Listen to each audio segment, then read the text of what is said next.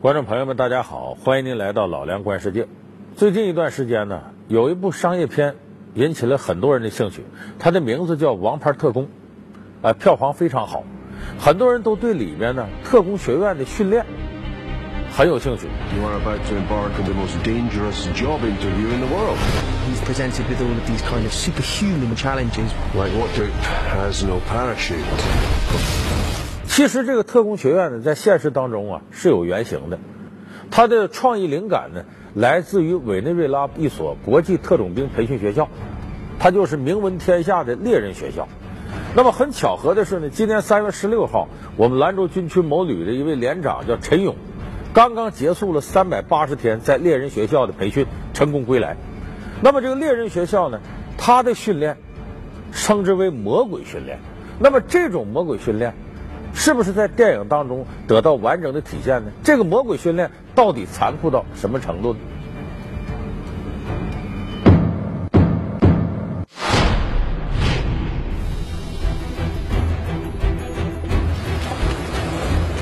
这是一所特殊的猎人学校，受训者每天与死亡擦肩而过。入学前签订生死协议，入学后经受非人折磨。这里被称作魔鬼训练营，然而这里却是全世界特种兵心中的圣地。寥寥无几的毕业生，百分之八十的淘汰率，开选者感受王者的荣耀。三百八十天的艰难历程，兰州军区现役军人陈勇成功突围。一年多的地狱生涯，他经历了什么？从冲出亚马逊到王牌特工，从荧屏演绎到真实故事，和平年代，特种兵肩负怎样的特殊使命？打造王牌特种兵，锻造铁血男子汉。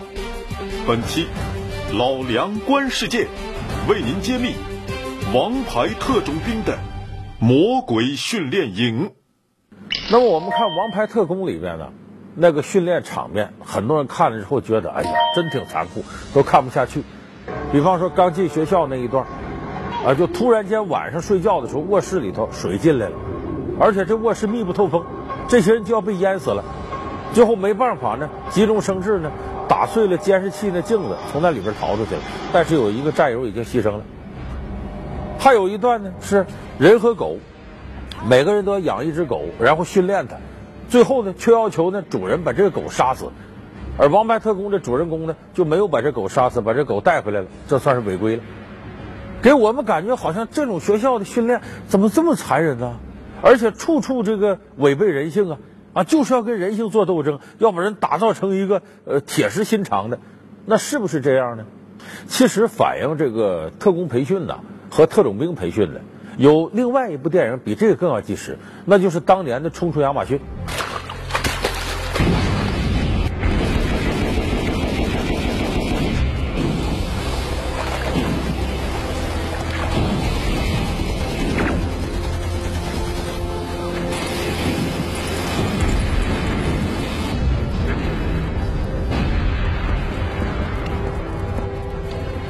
因为冲突亚马逊里这个学校就是现实当中真实的那个猎人学校。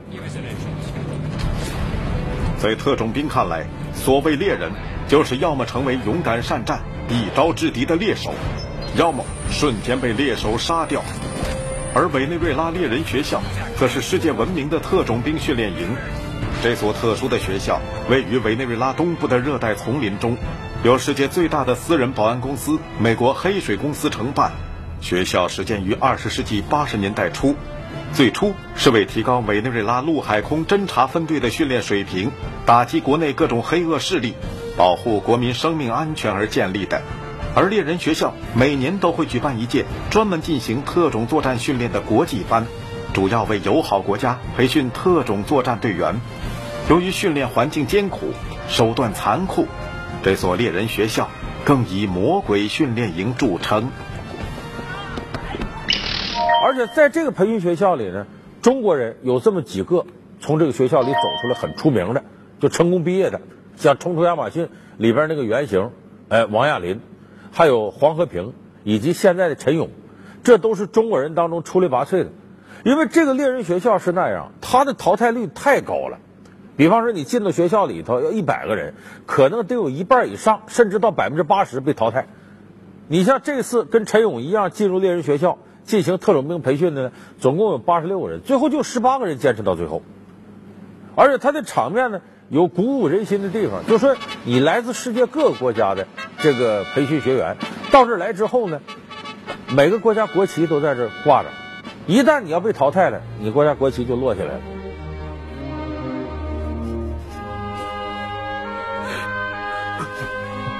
所以这也在一定程度上是通过这个国家荣誉和民族自尊心呢来刺激你。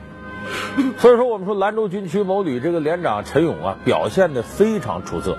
那么他归来呢，在和媒体沟通的过程当中呢，也向我们展示了这个特种兵学校最真实的一面。就我们说猎人学校的训练到底是什么样，和这个王牌特工啊，包括冲出亚马逊电影里边比，它是不是更加残酷，呃，更加冲击人的这个呃眼球呢？那么今天咱们就给大伙儿结合现实当中猎人学校，咱说说，你看看他是怎么做到魔鬼训练的。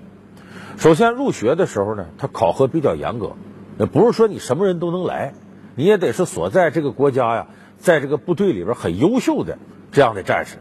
而且之前呢，他会要求你呢，呃，修炼一门外语。这个猎人学校要求的是得会西班牙语，所以这个陈勇呢是先在国内呢进行了五个月的西班牙语培训。能做到呢，口语上能说一口流利的西班牙语了。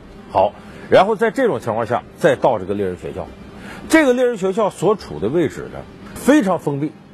来了之后呢，就是如果你受不了，你说我要退出，那好，你随时可以退出。但是这些项目不是你咬咬牙就能挺过来的。独特的地理位置，残酷的训练项目，猎人学校成为魔鬼训练营，生死协议。寒冷训练，毒气瓦斯，猎人学校的重重关卡，让特种兵感受死亡的味道。连续十五天，每天长达六小时的冰水训练，为何成为猎人们的第一课？七天六夜的地狱周，又是什么样的挑战？看王牌特种兵如何跨越重重考验，吹响胜利的号角。老梁观世界，王牌特种兵的。魔鬼训练营正在播出。首先，第一关就挺吓人，得签生死协议，就是我们说生死文书。为什么要签这个呢？因为在训练当中，随时可能发生受伤甚至死亡的事件。就如果你要受伤或者死了，那你全由你个人和所在的国家承担，跟学校没有关系。这有点类似中国这个呃过去解放前的学徒制，说学徒跟师傅，呃三年零一节你才能出徒。然后在这个期间呢，如果这师傅打你骂你受不了了，一出门投河跳井了，算白死，和这个类似。人家只管训练你，当然他的训练科目虽然残酷，但是很科学，人家不是胡乱弄。所以进来先签生死文书，这就往往给这个学员带来的心理压力非常大，因为特种兵训练呢，不光是技能，更主要还有心理因素。就你的心理是不是强大的那种能力？那么特种兵培训恰恰就是利用这样的心理磨练过程，就不断的通过打击，通过残酷的训练，让你养成应对危险甚至应对死亡的准备。那么进来之后，首先一个每个人的名字、国籍都不重要了，给你们每个人起一个临时的号码。你比方说陈勇，猎人二十六号，啊，你三十七号，你四十八号，编成号码。这里边只有上下级、命令、服从、敌人、战友，只有这概念，别的什么都没有了。从现在开始，你们将没有姓名，没有军衔，有的只是服从、代号和敌人。谁敢脱离训练四十八小时，将被视为自动退出。必须降下你们的国旗。那么，一入门的第一堂训练课是什么呢？叫寒冷训练。这个说起来你容易，做起来太难了。什么呢？头十五天。每天不低于六个小时冰水训练，早晨四点钟起来，只准许穿着背心短裤，往你头上一桶一桶冰水往下倒。这可不是咱们前一阵看到的，为了献爱心，这明星一个个把冰水往上倒，也不是像有的人一样，呃，在在这个冰水里边说我能一待待一个小时，其实下面都热水，跟洗桑拿差不多，不是那么回事，那是真的冰水一桶一桶往下倒。每天早晨凌晨四点起来两个小时，这种训练全天不低于六个小时，十五天这半个月总数不低于九十个小时的冰水训练，甚至把冰块塞到你衣服里，不准你拿出来。就有的学员在这第一关就挺不住了，说我在这儿从来没想到寒冷这么可怕，因为当这个人体体温急剧降低的时候，他的意志就开始昏迷了，就不清醒了，所以这一关就很难过。那么在这个过程当中，还要结合一些呢，这个光脚板跑、走路啊、跑啊，呃，再包括推木头滚儿等等等等，就是让你在寒冷的同时，你还要保持一种运动状态，保持一种行进状态。那么接下来进入的地狱周训练，这个很可怕，它的行军呢要不低于二百公里，要七天六夜连续进行。有他接触的是什么复杂的地形地貌，这里边呢有原始森林，有河流。有悬崖等等等等，你要在各种地理环境当中，哎，来来回回的进行行军，而且这个过程当中还要完成弹药转移啊、救护战友啊等等等等任务，这些都不是最难的，最难的这个地狱周训练为什么叫地狱？是因为这七天六夜呀，你不能睡觉，这个是最困难的。你想，这人要不睡觉，那是什么滋味？那人就崩溃了。这个长官呢，为了不让你睡觉，晚上给你安排任务，你像清洁武器呀、观察星空啊，等等等，就不让你睡觉，甚至让你什么呢？可以聊天，怎么聊天？站着聊天。所以经常出现的这人站着站着呢，一下软倒了，躺着就要睡着，完了赶紧咕噜再爬起来，就你必须站着。还有说两个人，你看站着聊天，其实俩人手着比划的，谁也不知道谁说啥，都说胡话呢，就跟两个人在梦游似的，困到那种程度。所以这一关在心理上和生理上都非常打击人。那么接下来的训练，一步一步的更加残酷。你比方说心理训练这关，心理训练怎么过呢？就是说，呃，由这个其中一个人站出来，两个手拿着气球，啊，伸开双臂，然后由另外一个人在很远的距离呢射这气球，哎，有这个往上仰角射的，还有俯角射的。当时就有几个队员说：“这不拿我命开玩笑吗？不干！”完，教官很生气。最后，咱们这个陈勇站出来了。我相信你枪法，伙伴来吧，获得成功了，气球打碎了，他人没怎么样。但是这个过程造成你伤残，那也是你个人负责。所以这个过程就考验你这种心理承受能力，面对死亡的时候什么样。那么类似这种模拟死亡的训练有很多，比方说给你放毒瓦斯，当然他不会说毒到你生理承受不了了，你感觉憋闷到我已经要不行了，就要死亡了，不戴防护面具，闻着毒气。还有就是那种水刑，把你脸上蒙一块布，然后不停倒水，让你窒息死去又过来。可是这个时候训练就什么？你面对死亡怎么办？就在这时候你要镇定。你想这时候还镇定，这得多难？当然，比这个还痛苦的还有，接下来一步就饮食方面的训练。你想这么大的训练量，都棒小伙子非常能吃，可是呢不让你吃。到什么程度？每一天就吃一顿饭，一顿饭说就点玉米面，就点饼干什么的，那一般人受不了。有的这个呃训练学员呢，没办法，到附近偷着买零食，出高价买巧克力、买面包。突然教官有天晚上搜，把这些零食都搜出来，说不是不让你们吃，大家以为完了，这教官肯定重罚他们。把这些零食呢包装拆开，倒到泔水桶里头，搅碎了，那泔水桶臭气熏天了。告诉所有学员。拿碗把这泔水舀起来，必须喝进去。你琢磨琢磨，咱们想这事都够恶心的。这些学员在这种情况下，捏着鼻子把这泔水一口一口喝进去。而且训练到最后，一天吃一顿饭，往往食物就放在训练终点这，谁先到谁先吃。后来的可能就没得吃了。而且先到先吃的也不能绝对的可着饱来，所以那往往把学员在这种受饥饿这种影响太大了。他是为了什么呢？为了保证你野外的时候作战，你没有多少食物，你得用最少的食物来保持你的体力。所以特种兵训练理论就是呢，食物只是燃料，大致够你用就行了。呃，这种食物你吃它是什么目的？不是为了享受吃的快感，而是什么呢？而是为了让你维持活下去，给你一定的能量。特别是我们在训练中，学校里把最是又生又鲜的米饭，嗯。给我们吃，里面呢还搞着尿混，要我们呢通过当下爬过去。有时候呢把一个玉米饼子扔在臭水沟里，让我们呢爬过去用嘴叼起来吃。现在在屋里训练，刚开始可能不适应，呃，长了呢就习惯了。在练的时候，他是按实战要求来摔打和锤炼对上的，因为教官说，在战场只要有一点失误，就有生的可能，你必须得吃下去。不然面临侮辱和辱骂太多，这都是为了以后，因为训练在练的时候训练就像训练就像打仗一样。因为执行任务和战争过程当中，各种各样的场面纷至沓来，往往不是我们在和平年代所能想象到的那些场面，要比这个残酷的多，不人道的多。你必须把这个挺过来。再接下来一关训练，叫受囚虐待训练，就是假如你被人抓住了怎么办？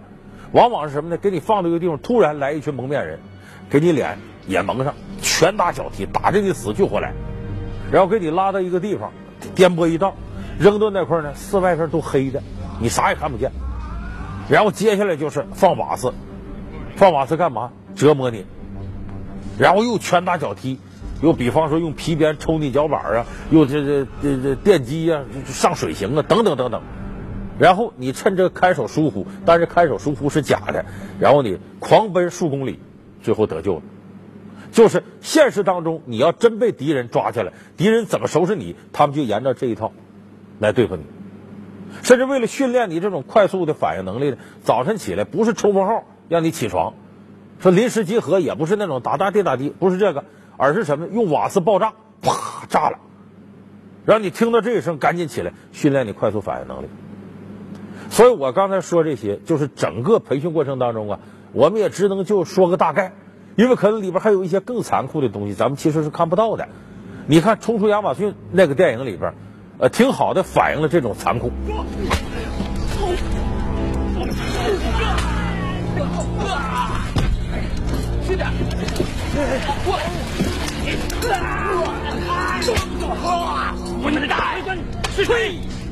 可能有的人看完这电影都受不了，更别说听说真实的猎人学校里这些训练手段。有人说和平年代了，有必要这么折磨人吗？你看我们的战士陈勇，吃尽了千辛万苦。最后五项拿到了非常优良的毕业证，三百八十天回来了。那么有人就觉得说这个是不是没有必要啊？现在是和平年代，枪林弹雨，生死考验，和平年代，猎人学校的魔鬼训练意义何在？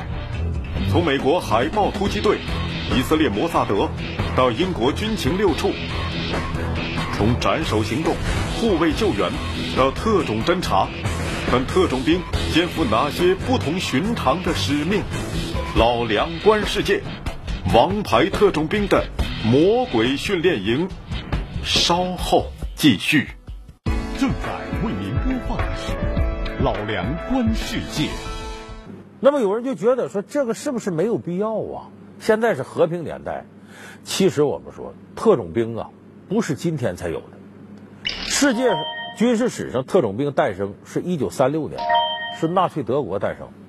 他要求这些特种兵每个人至少会一国外语，然后你潜入那个国家进行颠覆，执行特殊任务。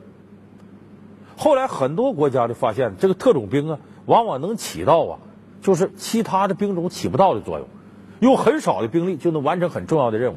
咱们可能有的朋友记不记得看《亮剑》里边，呃，李云龙所在的那个团部就被一群日本特种兵半夜。给袭击了，李云龙差点丧命。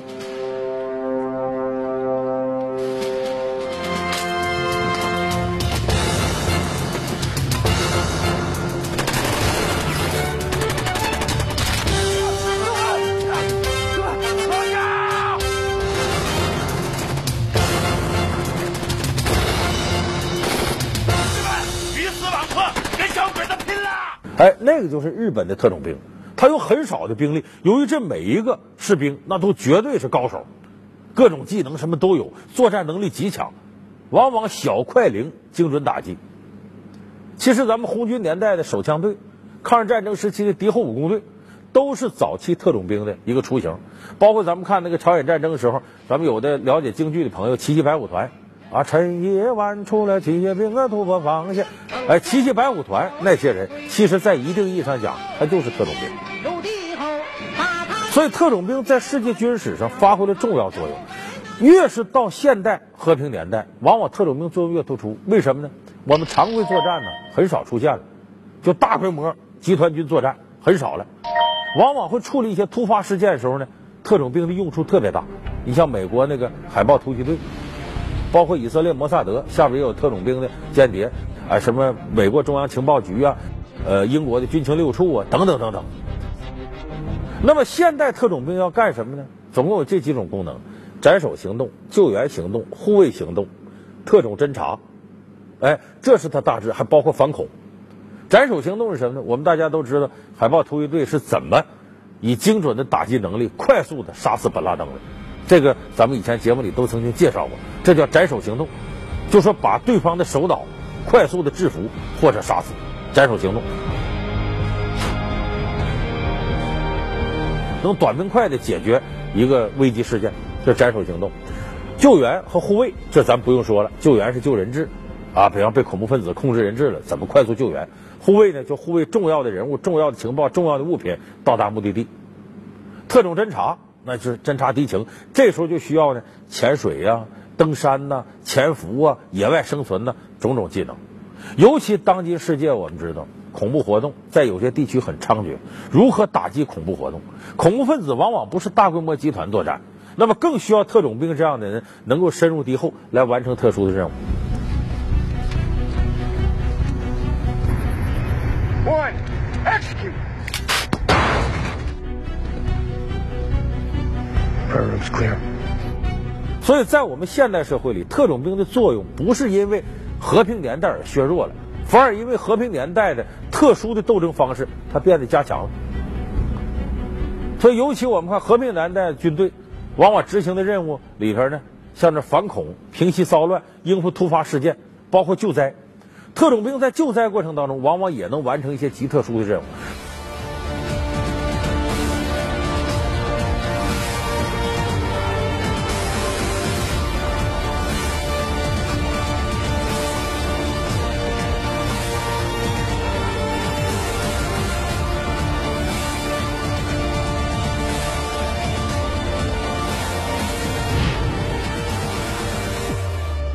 所以，现代社会里，特种兵不是被削弱了，而是强化了。